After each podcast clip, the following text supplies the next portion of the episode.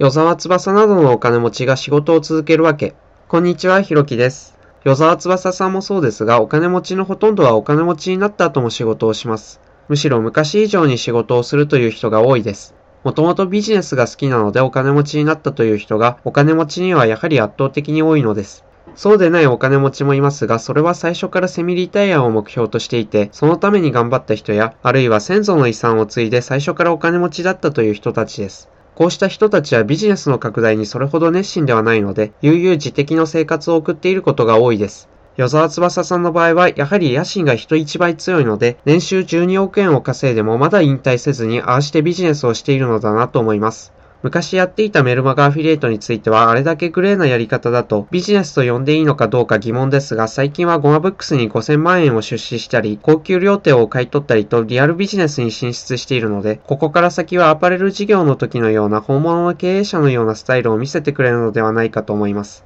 ただこれだけアンチ小沢翼を抱えている状態で、どこまでリアルビジネスを拡大できるかは難しいところです。ホリエモン、堀江貴文氏が絶頂期に叩かれまくったように、特に年上世代で与沢翼さんを面白いと思う人は少ないでしょうから、今後はリアルビジネスの世界で好かれることを考えて与沢翼さんもおとなしくなるかもしれません。次に続きます。